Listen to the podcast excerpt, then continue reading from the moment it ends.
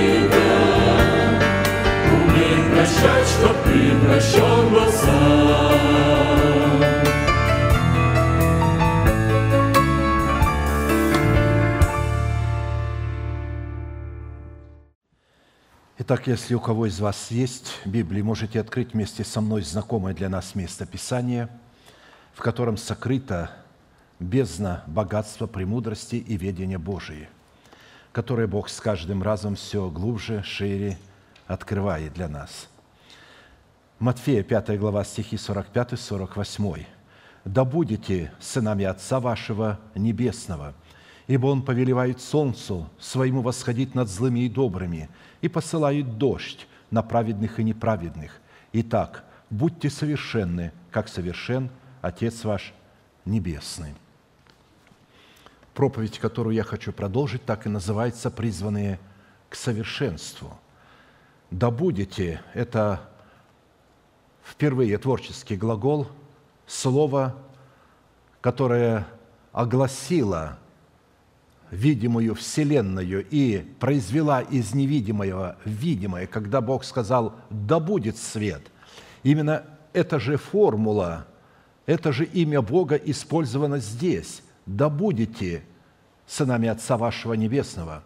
Потому что слово «да» – это одно из имен Бога, притом первых имен Бога, которое обозначает Слово Божие, искупление Божие, бытие, то есть творящее бытие, господствующий над бытие, бытием, содержащий бытие. Вот это слово «да».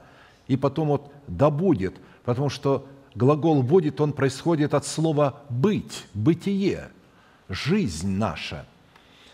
И это обетованная заповедь, повелевающая заповедь, является наследием святых всех времен и поколений, и адресована эта заповедь сугубо только своим ученикам.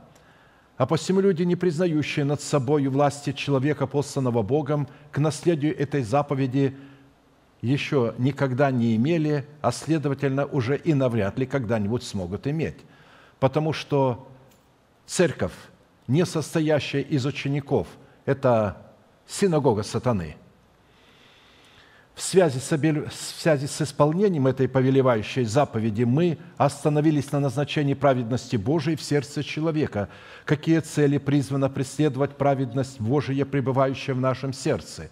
А в частности на том, что назначение праведности Божией в нашем сердце принятой нами в разбитых скрижалях завета, в которых мы законом умерли для закона, чтобы жить для умершего и воскресшего, чтобы таким образом получить утверждение своего спасения – в новых скрижалях завета в формате закона Духа жизни, чтобы дать Богу основание не прежним законом даровать нам обетование быть наследниками мира, но праведностью веры, подобно тому, как Он это даровал Аврааму и семени его.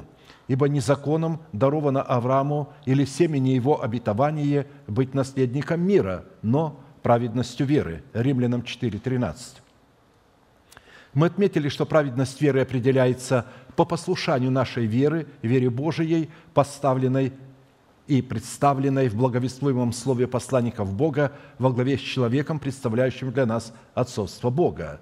Таким образом, вера Божия – это благовествуемое слово, вера от слышания. Вера Божия – это информация, исходящая из уст Бога в устах посланников Бога.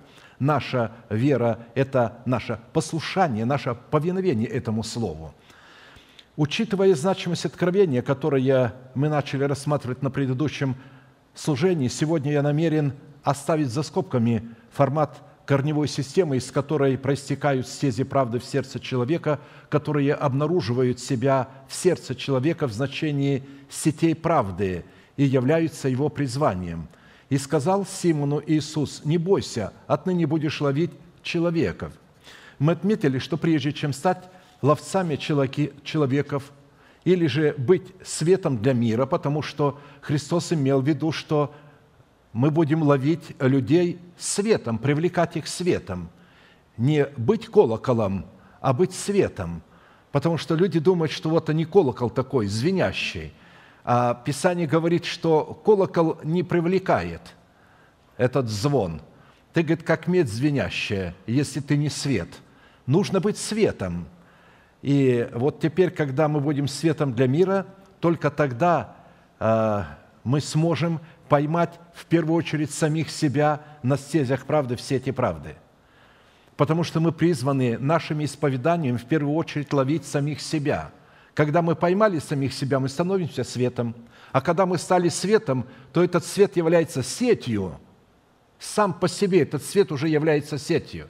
Вам никуда не надо ходить, они сами к вам придут – люди пойдут к свету. Зрячие. Слепые к свету не пойдут, они пойдут за слепыми вождями. А посему нашим призванием на стезях правды, в значении сетей правды, является совершение нашего спасения. Поймать самого себя на стезях правды в сети правды означает верою или послушанием истине принять свое искупление в спасении Божьем для себя и для дома своего, в оправдании, которое дается нам даром по благодати – во Христе Иисусе Господе нашим, и затем исповедовать сие оправдание как веру своего сердца, чтобы ратифицировать и утвердить его. Если мы этого не сделаем, то спасение, которое мы приняли, будет утрачено. Его надо утвердить. Когда мы получаем, мы его получаем в семени, а утверждаем в плоде. Именно наши слова, в которых мы ратифицируем или же утверждаем веру нашего сердца, являются сетями правды на стезях правды. Формат оправдания, в который мы уловили себя, является залогом всеми нашего спасения, которое мы призваны пустить в оборот, чтобы обетование, принятое в семени правды, принесло нам плод правды в формате державы жизни – Ибо если устами твоими будешь исповедовать Иисуса Господом и сердцем твоим веровать, что Бог воскресил его из мертвых, речь идет о воскресении, то спасешься, потому что сердцем верует к праведности, а устами исповедуют к спасению. Римлянам 10, 9, 10. Видите, люди спасаются не через смерть, истину смерти, а через истину воскресения, которая является результатом смерти – когда вы делаете ставку на смерть, отрывая ее от воскресения, у вас ничего не получится. Мы должны сфокусироваться на воскресении, которое является результатом смерти. Другими словами говоря, мы призваны стать рыболовами, закидывающими свои сети для ловли таких рыб – которые могли бы являться не человеками, а клятвенными обетованиями Бога, принадлежащими спасению нашей души, как сказал Христос. А какая польза человеку, если он приобретет весь мир, а душе своей повредит? Или какой выкуп даст человек за душу свою? Матфея 16, 26. Какой выкуп он даст? То есть то, что ты привлечешь весь мир ко Христу, если бы это возможно было, это не будет цена – спасения твоей души. Не будет. Ты погибнешь. Если ты поставишь целью для себя евангелизацию и спасение других душ. Бог хотел, чтобы человек заботился о своей душе. И когда он заботится о своей душе и делает ее светом для мира, этот свет становится сетью для всего мира – а посему, чтобы быть ловцами человеков, необходимо прежде стать ловцом клятвенных обетований Бога, содержащих в себе главные цели, поставленные для нас Богом, которые состоят в усыновлении нашего тела искуплением Христовым.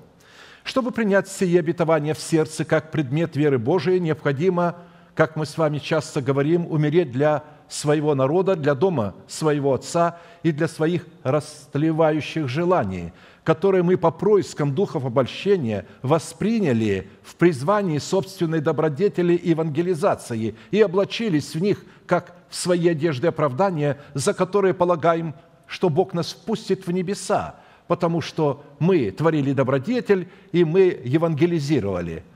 Он скажет, вы коптили, вы преграждали путь к моему царству, потому что вы не были светом, и не будучи светом, вы дерзнули проповедовать мое Евангелие. Свет является проповедью Евангелия. Мы отметили, что в аллегориях и притчах Писания образом стезей правды является поток живой воды, текущей из-под порога храма на восток, в котором весьма множество рыб, представленных в образе множества всяких обетований – а образом сетей правды на стезях правды является исповедание веры сердца, в которой мы призваны поймать обетование, связанное с преддверием нашей надежды, чтобы дать Богу основание усыновить наше тело своим искуплением.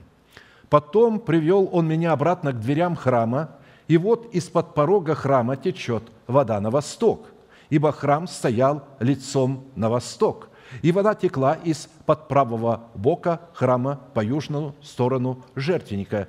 Иезекииля 47, 1. Вообще, это потрясающее видение, которое видел пророк.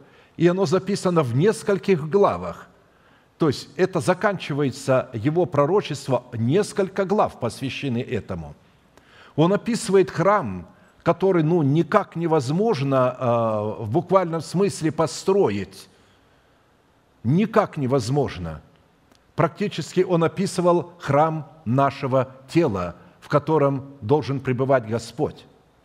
А посему для достижения последовательности действий, происходящих в храме, которые были показаны пророку Иезекиилию, нам необходимо было в первую очередь обнаружить себя в храме тела Христова, чтобы иметь законное основание рассматривать последовательность этих действий в храме нашего тела – только при условии органического причастия к телу Христову мы становимся храмом Божиим.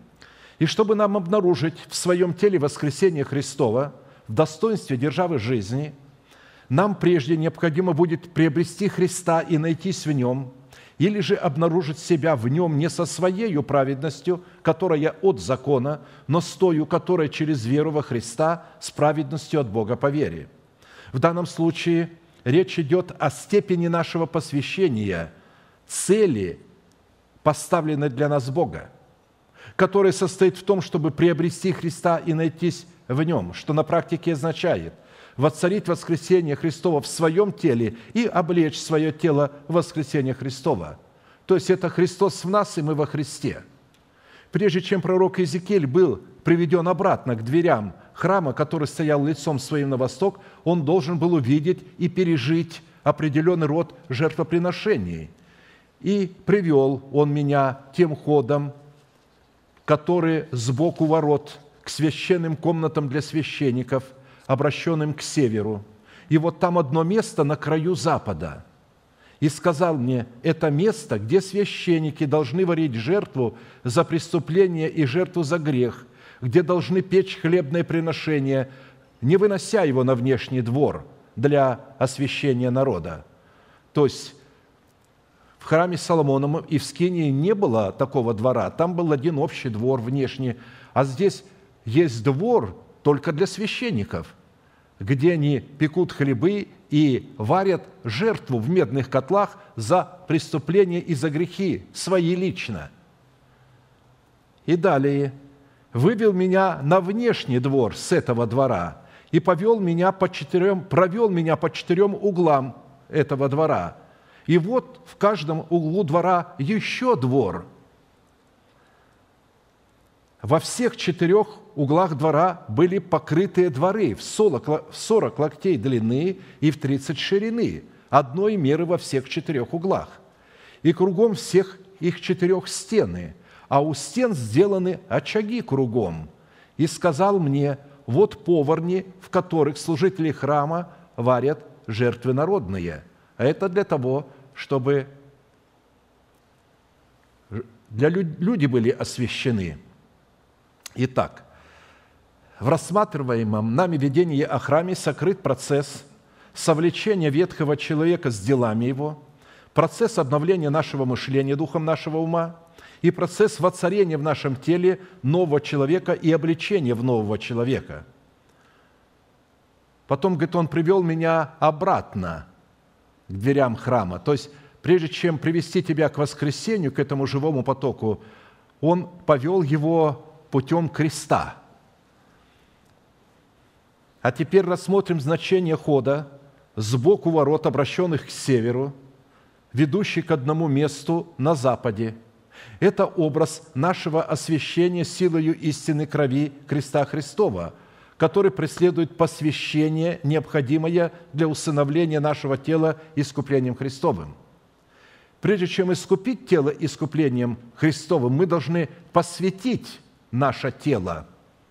И это посвящение представлено в поварнях, где человек варит эту жертву и сам же ее съедает. Вы представляли, да, такую жертву? Обычно все жертвы, которые были на огне – они либо полностью сжигались для Господа, либо сжигались части ее, части заставались священнику и части человеку. А здесь полностью вся жертва варится для человека. Но вначале для священников, варят они для себя за преступление грех, а потом для всего народа. И здесь удивительная жертва – и вот давайте посмотрим на этот север. Север – это образ заключения завета с Богом в нашем погружении крещением в смерти Иисуса Христа. Он представлен обычно в храме, непосредственно во святилище, на золотом столе 12 хлебов, 6 в два ряда друг против друга, с ливаном, благоухающим на них.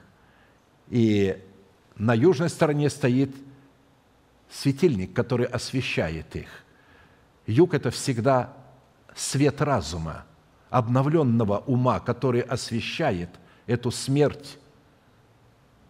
Христос стал хлебом жизни, когда Он умер за нас и воскрес.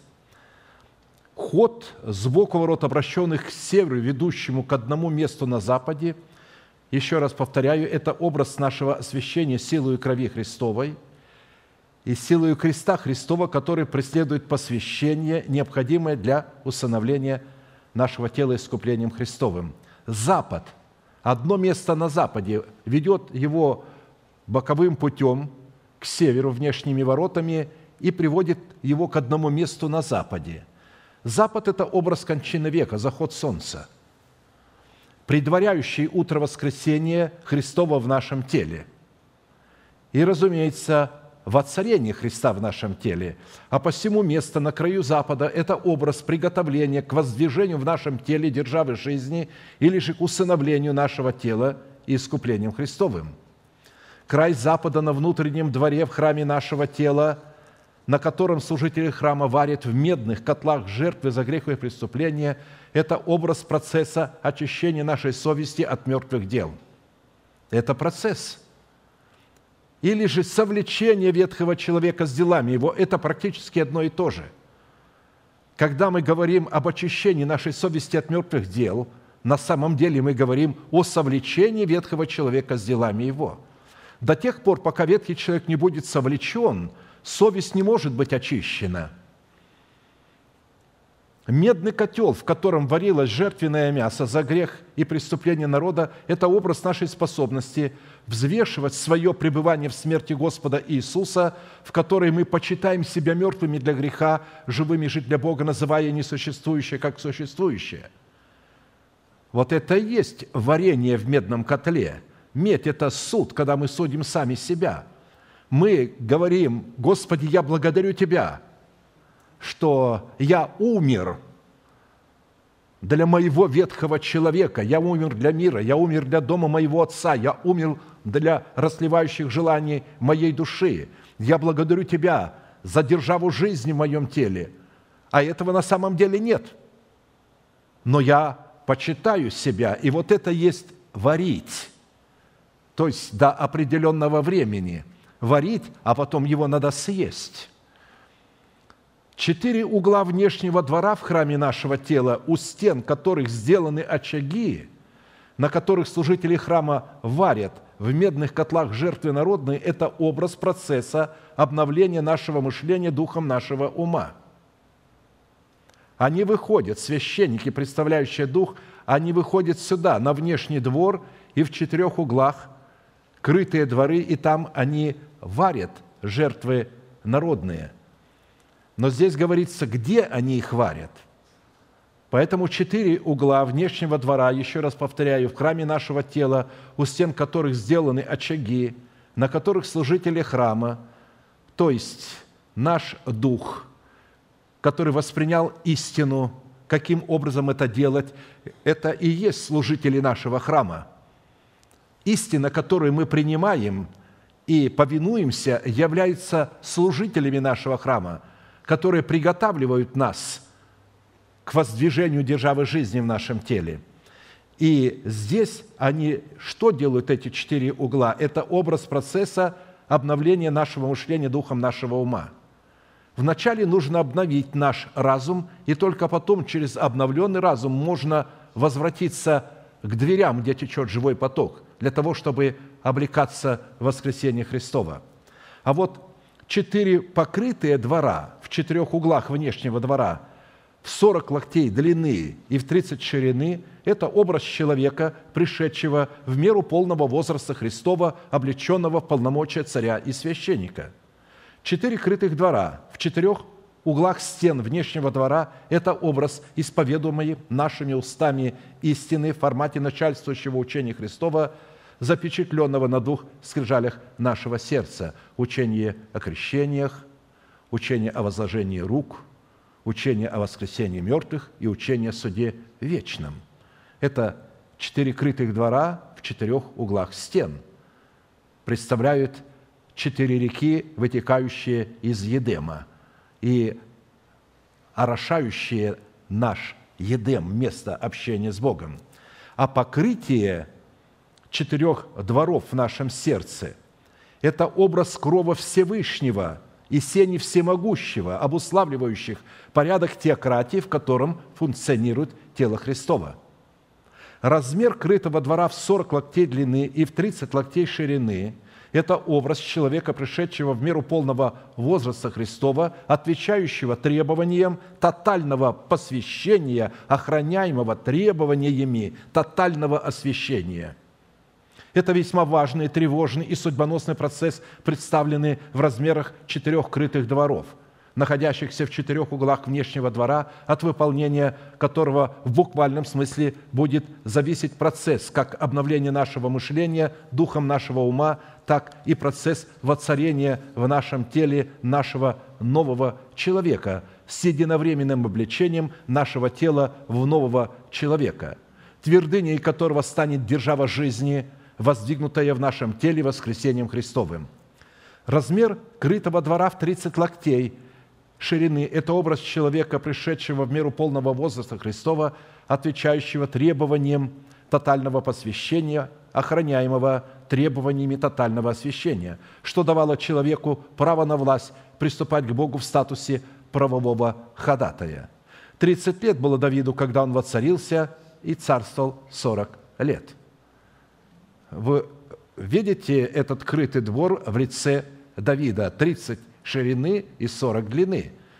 30, когда он воцарился и царствовал 40 лет. Не все цари воцарялись 30 лет. Некоторые в 16 лет воцарялись, мы читаем, некоторые в 40, то когда? Давид воцарился в 30 лет.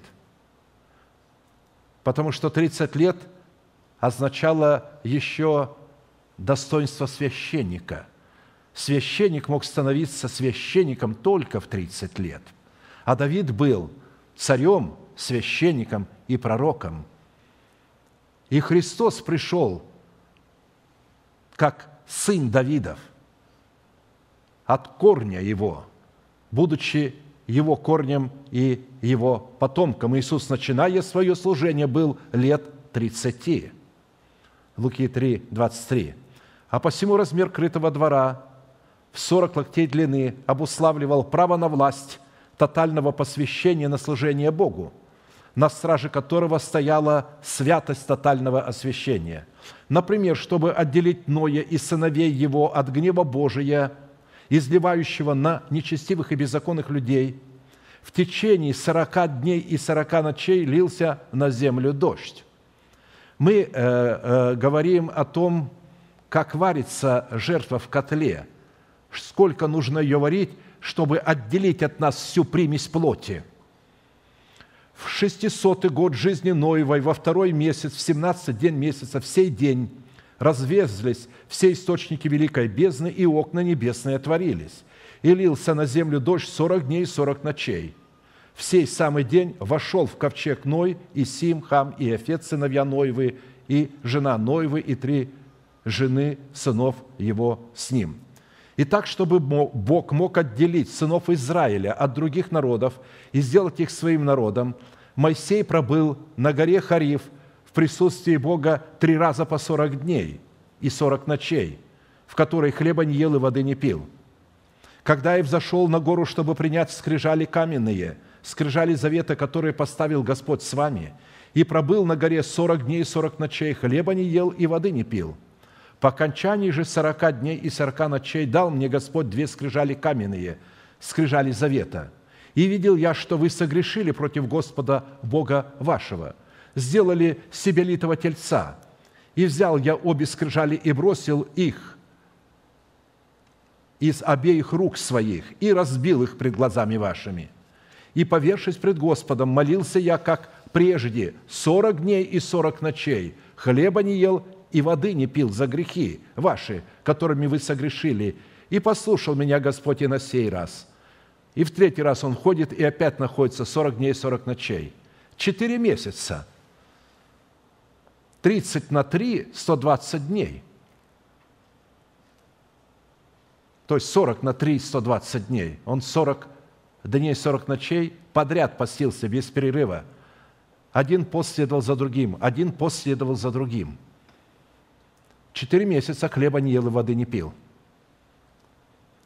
Здесь говорится, что такое сорок. Это, это такое служение, это процесс, где происходит очищение, где наконец-то Бог воспринимает нас в новых скрижалях завета – Пророк Илья шел 40 дней, 40 ночей до горы Божией Хариф, чтобы утвердить свое посвящение на служение Богу посредством своего освящения, в котором он отделил себя от сынов Израилевых, которые оставили Господа, и жертвенники его разрушили. И возвратился ангел Господень во второй раз, коснулся его и сказал, «Встань, ешь, ибо дальняя дорога пред тобою». И встал он, поел и напился, и, подкрепившись тою пищей, шел сорок дней и сорок ночей до горе Божией Хариева. То есть вы видите, что 40 э, дней, вот 40 локтей длина этого крытого двора говорит о служении и об освящении. Чтобы испытать посвящение Иисуса Богу, в статусе Сына Человеческого и взвесить его на весах правды. Святой Дух повел его в пустыню для искушения от дьявола, где посредством сорокодневного поста Иисус одержал полную и бескомпромиссную победу над дьяволом. Видите, Бог поведет нас в Иисусе со Христом в пустыню для искушения от дьявола. Пустыня – это освящение – во время освящения, когда человек освящается, особо сильно дьявол приступает к нему.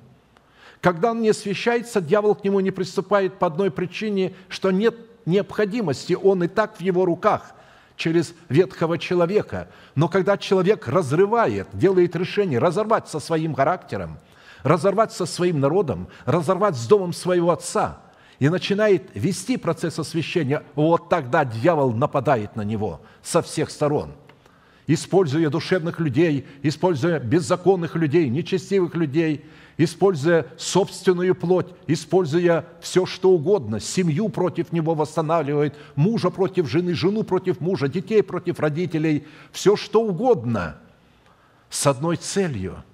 Бог допускает это, чтобы отделить от нас всякую накипь, нечистоту.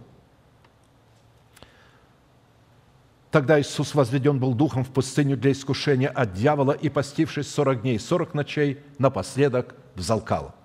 И приступил к нему искуситель и сказал, «Если ты Сын Божий, скажи, чтобы камни сей сделались хлебами».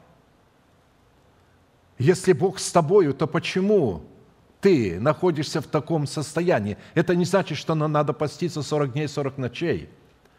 Но вы начнете испытывать необыкновенный голод и жажду. И будете думать, почему? И сатана будет говорить, ну, если ты дитя Божие, почему ты не можешь? Возьми, сам открой Библию и читай, и Бог тебе откроет. Вот о чем здесь говорится. Но Иисус сказал – в ответ написано, не одним хлебом будет жить человек, но всяким словом, исходящим из уст Божиих. То есть услышанным словом. Не тем, что ты будешь читать, а тем, что ты будешь слушать. Очень многие святые, пытаясь освещаться, делают такую ставку на чтение и изучение Библии, исключая благовествуемое слово, которое они будут слышать, они делают свои решения, и когда приходят на собрание, их понимание не соответствует тому, что там говорится, они говорят, и я с этим не согласна. А я с этим не согласен, у меня есть своя голова. Иисус сказал,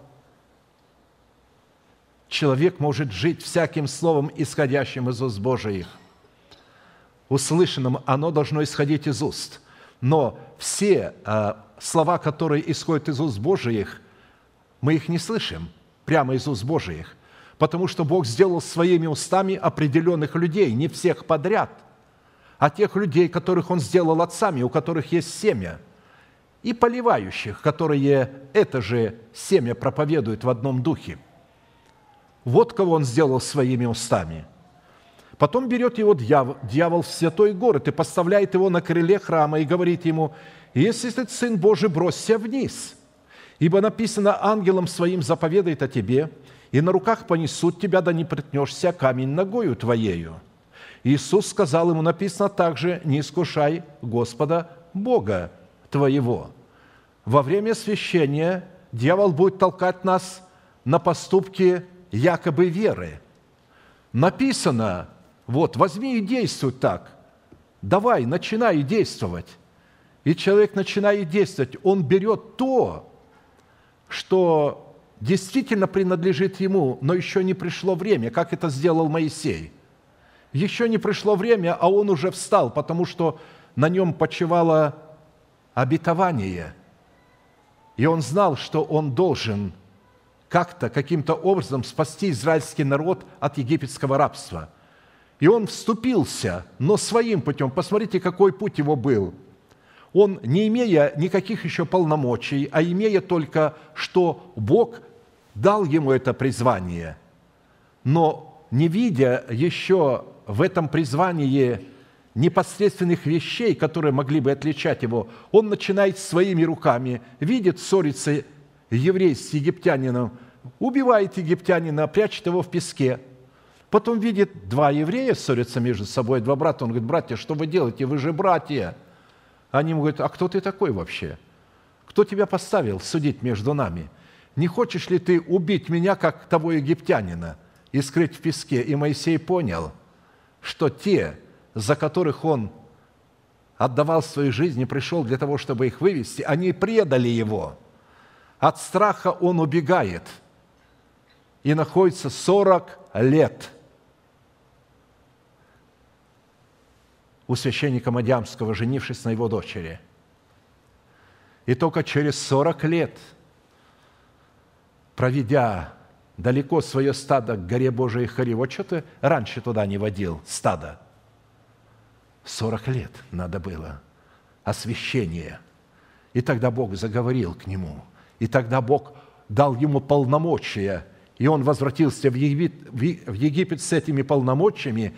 И когда он возвратился с этими полномочиями, ему уже не был страшен ни фараон, ни Египет. Он весь Египет под молотильные колеса поставил. Десять казней полностью уничтожили Египет. А день выхода обобрали Египет полностью. Вот что произошло. А он ему говорит, скажи раньше, ты же вот сейчас алчишь. Иисус сказал ему, написано, также не искушай Господа Бога твоего. Когда мы начинаем раньше времени, мы искушаем Бога. Мы говорим, Господи, Ты же дал мне это призвание, и я его буду выполнять. Подожди. У апостола Павла, то есть у Савла, было призвание – пророк Агав, который исцелил его от слепоты, сказал ему, что Бог приготовил, что он избранный Божий сосуд, чтобы благовествовать слово язычникам. Но апостол Павел, на то время еще не будучи апостолом Павлом, в течение десяти лет находился в Антиохии, в церкви. Он входил в состав начальствующий, там их было всего пять человек начальников, и все они были пророками и учителями. Он был пророком и учителем – и никуда не двигался до тех пор, пока Бог Духом Святым не сказал, отделите мне, там не сказано, но один из этих пророков, начальников, через него Бог сказал, отделите мне Варнаву и Савла на служение, которое я приготовил для них. И тогда те помолились трехдневным постом, возложили руки, дали им в поясы денег, серебра, чтобы они могли совершить путь этот, и они пошли – и тогда Бог начал действовать. Видите, не сразу это происходит. Поэтому, когда мы делаем вперед то, что мы должны делать в свое время, не зная времени, мы искушаем Бога. Опять берет его дьявол на весьма высокую гору и показывает ему все царства мира и славу их. И говорит ему, все это дам тебе, если, пав, поклонишься мне. Тогда Иисус говорит ему, отойди от меня, сатана, Ибо написано, Господу Богу твоему поклоняйся и Ему одному служи. Тогда оставляет его дьявол, и все ангелы приступили и служили ему. Христос победил написанным словом, которое он слышал. Что же здесь, когда дьявол поставил его на высокую гору, он показывает, ты обладаешь властью. Поклонишься мне, я дам тебе весь этот мир – Поклониться дьяволу – это признать статус денег своим господином. Это начать проповедовать, что Бог хочет, чтобы мы были богатыми и владели миром. Невозможно владеть миром без денег. И поэтому нужно завладеть банками мира, завладеть правительством. Поэтому лжехаризматы залазят на кровли, а, значит, домов, где находится правительство, и начинают изгонять оттуда. Вы представляете, как эти э, люди, неверующие или просто православные, которые сегодня все называют себя православными, атеистов почти что нету, как они смотрят вот на этих сектантов, которые там на крышах кричат, изгоняют их, что мы сами сюда придем. Вот. Ну, конечно же, правительство запретит такие секты. Конечно же, это секта. Православие – это тоже секта – Вообще любая деноминация – секта, любая. Поэтому она и называется деноминацией, то есть обобщение. Она только вот себя. чтобы быть не сектой, надо выйти из вот этих деноминационных церквей. Выйти, чтобы быть вне их, независимыми от них. А иначе Бог вам ничего не откроет, потому что каждая деноминация говорит, только мы правильные. Мы правильно славим Бога. А мы пятидесятники, у нас есть крещение Духом Святым, мы духовные. А мы баптисты. Мы заключили завет с Богом, мы изучаем Писание, вы основываетесь на пророчествах, на говорении иных языках, а мы на Слове Божьем. И каждый какую-то одну истину, а мы адвентисты седьмого дня. Мы верим в пришествие, второе пришествие. У них главная цель этой проповеди, за которой стоит их пророчица Елена Вайт, это ожидание второго пришествия Христа. Это есть адвентус – ожидание второго пришествия Христа. Но извините, спросите любого православного, настоящего, ты ждешь, что Христос придет? Он скажет «да». Спросите пятидесятника, ты ждешь? Он скажет «да». Баптиста ты ждешь? Да. Католика ты ждешь? Да. Но тогда ты тоже адвентист. Тогда ты тоже адвентист. Ты правильно славишь Бога? Если ты уверен, что ты правильно славишь, тогда ты православный. Ты не отделяешь себя от всеобщей веры? Нет, значит, ты католик – ты крещен во имя Иисуса Христа, крещен, значит, ты баптист. Ты говоришь на иных языках, принял крещение, значит, ты пятидесятник. Видите, а, а вот возьмите это все теперь, внедрите в себя. Я встречал среди католиков, среди православных людей, рожденных от Бога и крещенных Святым Духом со знамением иных языков. Но они продолжают находиться там. Это были монахи и священники – которые понимали, что храм, заполненный а, иконами, – это идолы. Но они никуда не ушли из этих храмов. Они оставались там и продолжали проповедовать там. Тогда еще не понимая, я задал вопрос одному монаху, а почему ты не уйдешь? А он говорит, если я уйду, я не исполню моего предназначения. Я хочу, говорить, вывести людей из этого – и поэтому я им проповедую. У нас есть домашние группы, ячейки, и мы на этих ячейках собираемся, поем точно те же псалмы, которые поете вы, молимся так же, как молитесь и вы на коленях, и Бог крестит нас Духом Святым так же, как и вас. Я думаю, интересно. И вот однажды ко мне из Москвы приехала одна пара пятидесятников, молодые муж с женой, музыканты. И они мне говорят, как они покаялись. Однажды, ища Бога, находясь в смущении, ведь многие люди, не зная Бога, ищут Его. И она думает, я а, пойду, вот, найду. И ей говорили, что а, это нужно найти, вот эти люди очень скромные. Я, говорит, смотрю, стоит э, женщина, чтобы собрание это было не из а, православных. В православии ты не найдешь Бога, ей сказали – и она говорит, я увидела, на остановке стоит одна женщина, подвязанная платочком, скромная такая, с достоинством, видимо, что интеллигентная. Я подошла к ней и говорю, можно вас спросить? Она говорит, да. Вы верующая? Она говорит, да. Вы христианка? Да. Вы едете в молитвенный дом? Да. Можно мне с вами? Она говорит, пожалуйста. И говорит, я поехала с ней. Смотрю, она меня в православный храм приводит. Я, говорит, смутилась, но ничего и не сказала, зашла. Она стала на колени, закрыла глаза и стала молиться. Но молиться какими-то такими своими словами, а потом на каких-то языках. А я э, стояла и глазела по иконам. Она открыла глаза, посмотрела и мне говорит, «Доченька, ты чего глазеешь по идолам? Закрой глаза, Бог живой, это не идолы». Потом после этого она мне рассказала, она оказалась женой полковника а, КГБ, офицера. Она покаялась и приходит сюда, и она получила крещение Духом Святым. И у них есть ячейка. И потом они уже познакомились с пятидесятниками, и вот она, видите, как покаялась? Она покаялась в православном храме.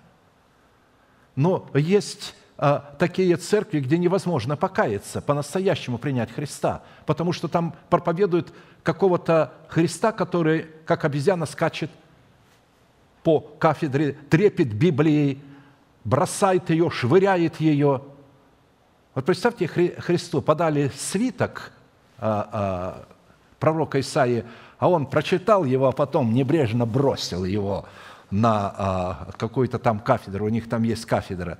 Я это часто вижу у харизматов и у некоторых пятидесятников, когда они с пренебрежением берет вот так вот за край и ходит, трепет ее вот так, трепет, трепет, ничего оттуда не говорит. А, а, а с Библией, зачем с Библией ходишь, как антураж, что ли? Конечно, а, познать настоящего Христа в таких церквах невозможно. А, поэтому а, здесь и говорится о том, вот 40 дней и 40 ночей мы с вами рассматриваем, как Христос в эти 40 дней и 40 ночей освящался или же утверждал свое посвящение. Нужно ратифицировать свое посвящение. Итак, следует отметить еще раз, что видение храма, которое видел пророк, было уникально тем, что в отличие от храма Соломонова, имевшего только одни двери для входа в храм – этот храм имел ворота со всех четырех сторон и стоял лицом своим на восток. Учитывая, что двери храма являлись лицом храма, то в этом храме было четыре лица, обращенных на четыре стороны света. И мы с этим встречаемся и у пророка Исаии, и у пророка Иезекиилия, и у Иоанна на острове Патмос. Встречаемся с херувимами, которые имели четыре лица. И у них как раз лица были лицо орла, лицо человека, лицо тельца и лицо Херувимова. То есть, таким образом мы видим, что э, вот он этот храм, четыре стороны света. Однако лицо храма в дверях храма, обращенных к востоку, обладало господствующим положением. Образом восточных дверей храма в нашем теле являются наши уста, исповедующие веру Божию, пребывающие в нашем сердце, очищенном от мертвых дел – через исповедание своими устами веры нашего сердца в наше тело может входить Господь, чтобы сделать наше тело домом своего пребывания.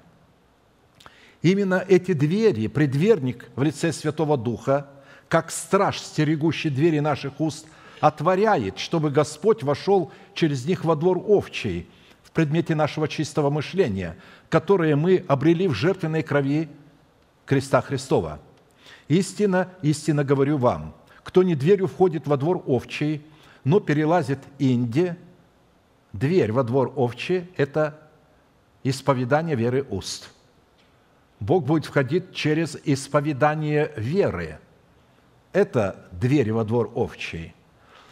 Кто не входит вот дверью во двор овчий, но перелазит инди, старославянское слово, через окно – тот вор и разбойник, а входящий дверью есть пастырь овцам. Ему предверник отворяет, и овцы слушаются голоса его, и он зовет своих овец по имени и выводит их. И когда выведет своих овец, идет перед ними, и овцы за ним идут, потому что знают голос его. За чужим же не идут, но бегут от него, потому что не знают чужого голоса. Иоанна 10, 1, 5. Вор и разбойник не входит в наше тело дверями наших уст, но перелазит через окно. Окнами в нашем теле являются наши физические глаза и наше воображение. И увидела жена, что дерево хорошо для пищи, и что приятно для глаз, и вожделенно. Видите, он обращает внимание, э, вор и разбойник, не на веру, не на исповедание уст. Он говорит, посмотри, посмотри, это не так, как тебя научили, посмотри. Потому что дает знание, и взяла она его, ела, и дала также мужу своему, и он ел. Вот они окна. Когда вам говорят, посмотри на этого человека. Почему вы идете за этим человеком? Посмотрите, этот человек намного лучше.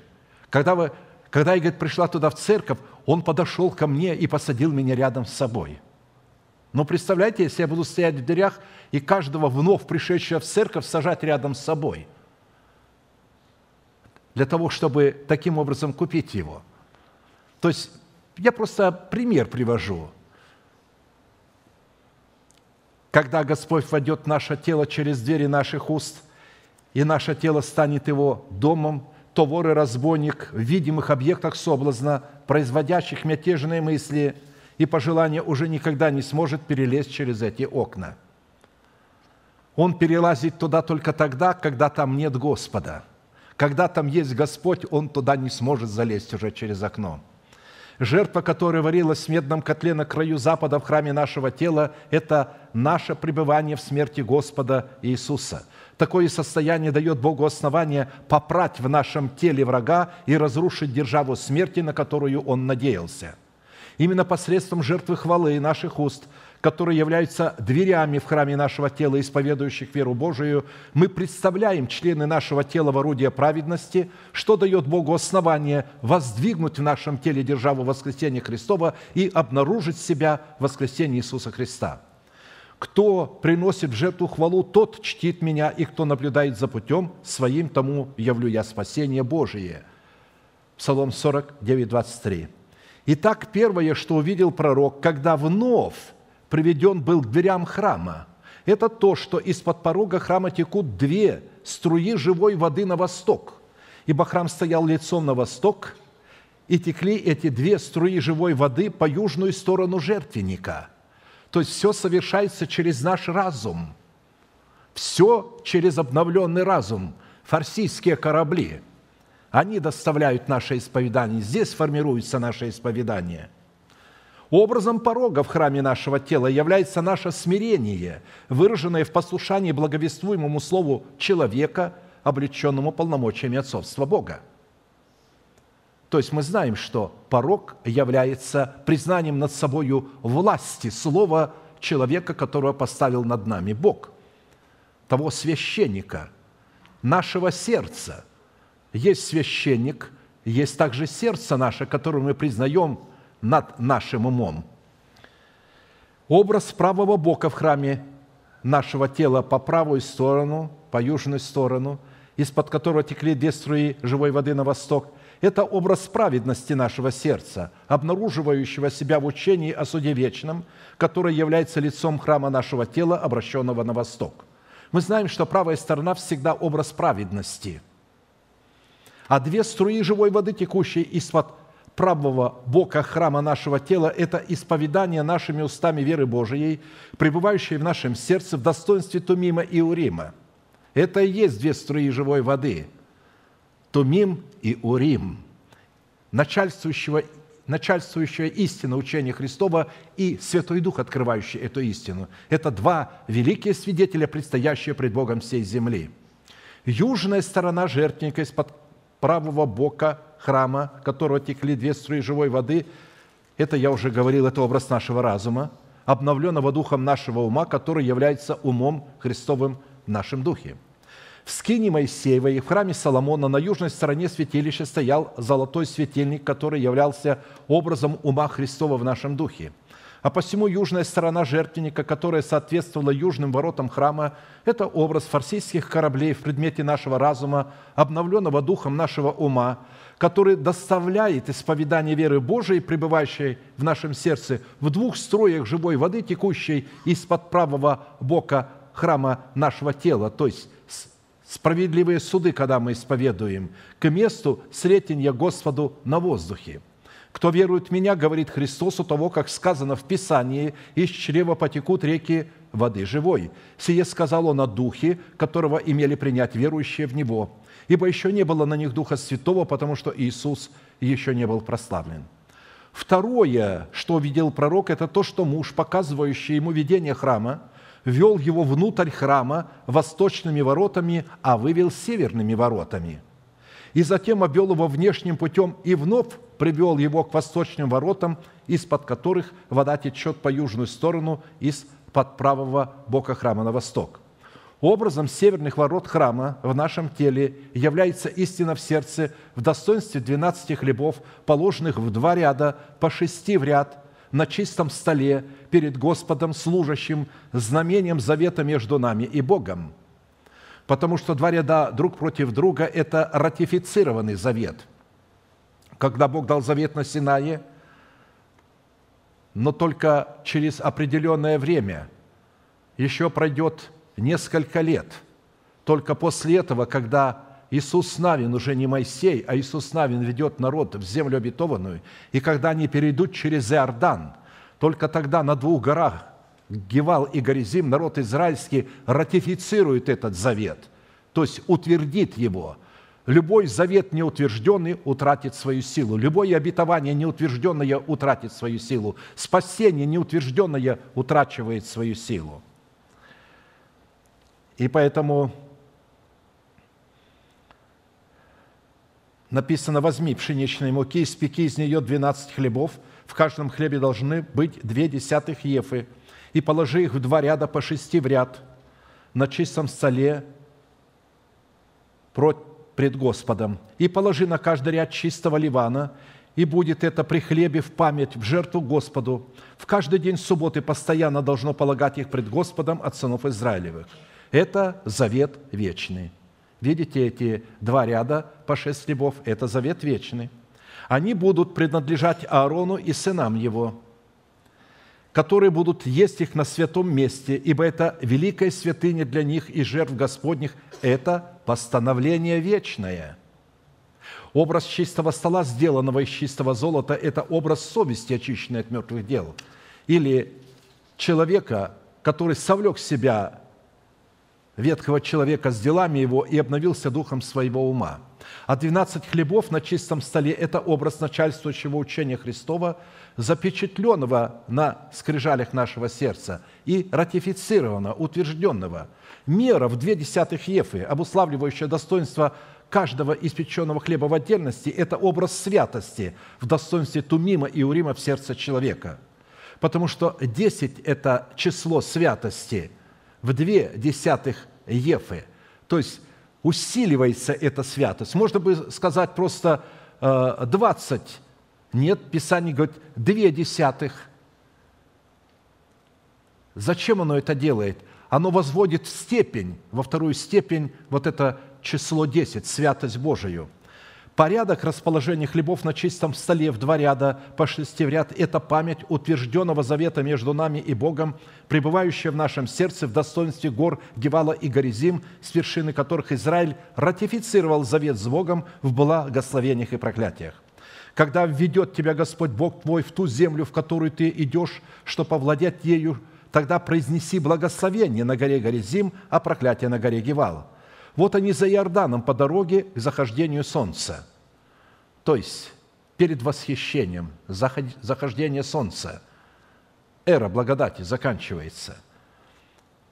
В земле хананеев, живущих на равнине против Галгала, близ Дубравы море – Ибо вы переходите Иордан, чтобы пойти овладеть землею, которую Господь Бог ваш дает вам. И овладеете ею, и будете жить на ней. И так старайтесь соблюдать все постановления и законы Его, которые предлагаю я вам сегодня.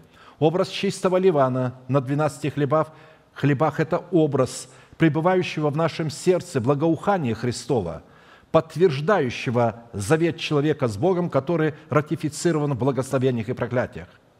И результат чистого ливана на 12 хлебах в сердце человека состоит в том, что он не будет повреждать Слово Божие, как это делают многие в среде народа Божьего, в силу своего невежества, пиара и корыстолюбия. Но благодарение Богу, который всегда дает нам торжествовать во Христе, и благоухание, познание о себе распространяет нами во всяком месте. Ибо мы, Христово благоухание Богу, в спасаемых и в погибающих – для одних запах сметоносный на смерть, а для других запах живительный на жизнь. И кто способен к всему? Ибо мы не повреждаем Слово Божие, как многие, но проповедуем искренне, как от Бога пред Богом во Христе. Третье, что увидел пророк, это то, что муж, показывающий ему видение храма, пошел на восток, прямо по воде, вглубь потока живой воды и в руке своей держал измерительный шнур. И если начальная фраза Потом привел он меня обратно к дверям храма, говорил о том, что прежде чем пророк был приведен к дверям храма, Бог показал ему, каким образом в смерти Господа Иисуса Бог может получить основание разрушить в теле человека державу смерти.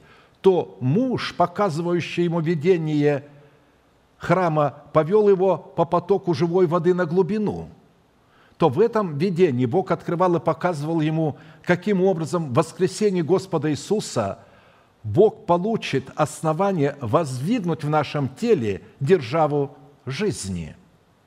Когда тот муж пошел на восток, то в руке держал шнур и отмерил тысячу локтей, и повел меня по воде, воды было по лодыжку. И еще отмерил тысячу и повел меня по воде, воды было по колено – и еще отмерил тысячу и повел меня, воды было по поясницу. И четвертый раз отмерил тысячу, и уже тут был такой поток, через который я не мог идти, потому что вода была так высока, что надлежало плыть, а переходить нельзя было этот поток. И сказал мне, видел Сын Человеческий, и повел меня обратно к берегу этого потока – Учитывая, что мы рассматриваем эту священную аллегорию в храме нашего тела, я напомню, что две живые струи, текущие на восток, это движение веры Божией, пребывающей в нашем сердце, призванной посредством полномочий Тумима и Урима воздвигнуть в нашем теле державу жизни вечной. От власти ада я искуплю их, от смерти избавлю их. Смерть, где твое жало? Ад, где твоя победа? Раскаяния в том не будет у меня. Оси 13.14. В Писании образ меди – это способность взвешивать себя на весах правды, чтобы испытать свою веру и судить себя в соответствии требований заповедей и уставов. Образ мужа, вид которого был как бы вид из блестящей меди, который пошел на восток, в руке которого была льняная верфь и трость измерения, это способность нашего нового человека, обретенная в твердости Всевышнего, испытать нахождение самого себя в вере Божией путем взвешивания самого себя на весовых чашах правды. Испытывайте, верили вы. Муж, вид как бы блестящей меди, это наш новый человек, способный испытывать себя, взвешивать себя на весах правды. И вот муж, которого вид был как бы вид блестящей меди и льняная верх в руке его, и трость измерения, и стоял он у ворот – эти, этим ангел не мог быть. Это был только наш новый человек, потому что за ангелов Бог не отдавал свою жизнь. А лен – это смерть и воскресение. И сказал мне этот муж, «Сын человеческий, смотри глазами твоими, слушай ушами твоими, и прилагай сердце твое ко всему, что я буду показывать тебе, ибо ты для того и приведен сюда, чтобы я показал тебе это, все, что увидишь, возвести Дому Израилевому, воинам молитвы. Очень важно, чтобы мы это увидели и усвоили, потому что нам надо увидеть дело Божие, услышать, а потом увидеть. Христос сказал, вы не уверуете, если не увидите. То есть слышать и видеть. Льняная измерительная верфь – это способность, которая обнаруживает себя в нашем сердце в истине воскресения Христова призванного давать нам способность познавать пути Господни путем их измерения заповедями Господними. Лен – это результат смерти посеянного семени. Это волокнистое растение, из которого выделывают нити и ткут полотна. Как тогда, так и сегодня льняные изделия обладают высокой ценностью. В периоде закона Моисеева хитон – из льняного полотна являлся священной нательной одеждой священников, без которой они не могли входить во святилище, чтобы приступать к Богу. Льняной хитон на телах священников, обнаруживающий себя в льняной верви, это способность обнаруживать данное нам Богом оправдание воскресения Сына Божьего, которое является результатом Его смерти за наш грех, который, то есть Иисус, предан за грехи наши, а воскрес для оправдания нашего – Измерительная трость в сочетании с образом меди – это наша способность измерять свое устроение в Дом Божий, насколько он, Дом Божий, соответствует требованиям, означенным в заповедях Господних. И сия способность измерять направление и глубину живого потока веры Божией, пребывающей в нашем сердце – и сопоставлять этот маршрут с откровениями написанного слова, насколько он соответствует цели к воздвижению державы жизни в нашем теле, принадлежит нашему новому человеку, возросшему в меру полного возраста Христова – а посему льняная верфь и трость измерения в руке нашего нового человека – это заповеди и уставы, запечатленные на скрижалях нашего сердца, которые призваны являться эталоном измерения веры Божией, ведущей нас к конечной цели, поставленной для нас Богом, выраженной в усыновлении нашего тела искуплением Христовым. Испытывайте самих себя, верили вы, самих себя исследуйте. Или вы не знаете самих себя, что Иисус Христос у вас? Разве только вы не то, чем должны быть? А нас же, надеюсь, узнаете, что мы то, чем быть должны. 2 Коринфянам 13, 5, 6. Итак, чтобы понять стези Господни в путях правды, мы будем воспроизводить вновь эту имеющуюся аллегорию, но, видимо, на следующем богослужении. Я полагал, что убрав большую часть, мы сможем успеть, но не успели опять. Но я не, жал, не жалею об этом, что не успели. Я думаю, еще больше надо его разбирать, чтобы мы поняли это уникальное явление, которое Бог хочет, чтобы оно стало нашим достоянием, чтобы у нас в разуме возник храм. Каким я должен быть перед Господом, чтобы Дух Святой мог разрушить через мои исповедания державу смерти, изгнать ветхого человека, ввести меня в свободу Христову и воздвигнуть державу жизни в измерении времени. Аминь. Склоним наши колено, кому это возможно – кому невозможно наши головы, и будем молиться, и все желающие бросить вызов любым страхом, любой клевете дьявола, который говорит, что это не для вас, и вы не сможете этого достигнуть, как только вы слышите эти мысли, знайте, что это от дьявола, он лжец, не верьте ему. Вы можете, потому что все, что Бог говорит вам и мне вместе с вами, это мы можем. Аминь. Будем молиться. И да благословит нас Господь, мы ждем вас.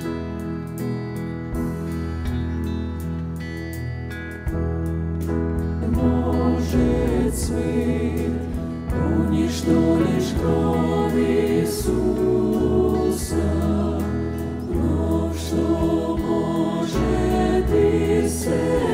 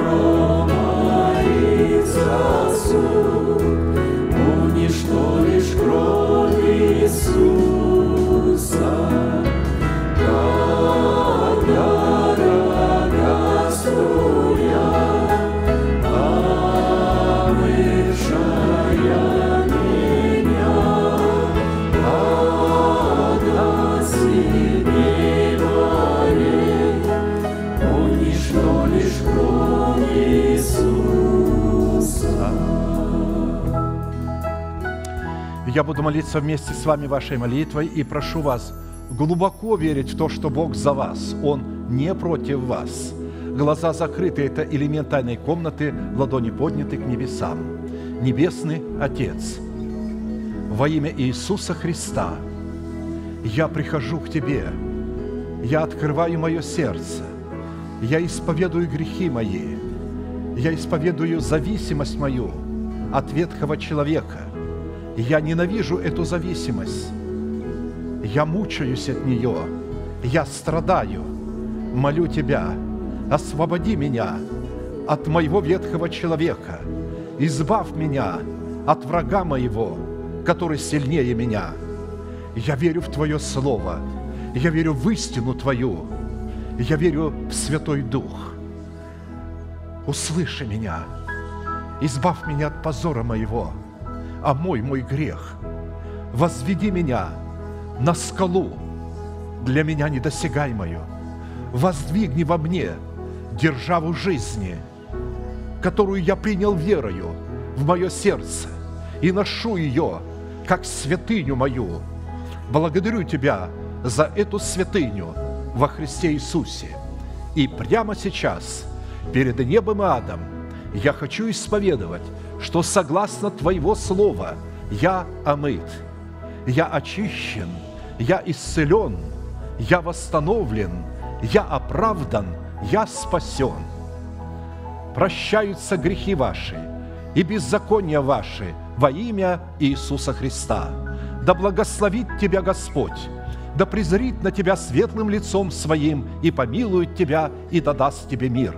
Да падут вокруг тебя тысячи и десятки тысяч, одесную тебя, а к тебе не приблизятся. Да придут на тебя благословение гор древних и холмов вечных. Да придет все это на тебя и на потомство твое, и исполнится на тебе, и весь народ да скажет Аминь. Благословен Господь Бог, бодрствующий над Словом Своим в храме нашего тела, чтобы это Слово исполнилось. Ибо нет ничего того, что Бог бы не мог исполнить. До каждой йоты, до каждой запятой, до каждой буквы Он исполнит все. Сохраняйте то, что вы слышите в сердцах ваших путем исповедания ваших уст, чтобы Бог мог взять эти исповедания и сохранить вас до того времени, когда Он соделает великое славное возмерение времени и сделает – определенную категорию людей свободными от ветхого человека и воздвигнет в их телах державу жизни. И это будет их гарантией навстречу с Господом на облаках. А теперь провозгласим наш неизменный манифест. «Могущему же соблюсти нас от падения и поставить пред славою Своею непорочными в радости, единому, премудрому Богу, Спасителю нашему – через Иисуса Христа, Господа нашего, слава и величие, сила и власть, прежде всех веков, ныне и во все веки. Аминь.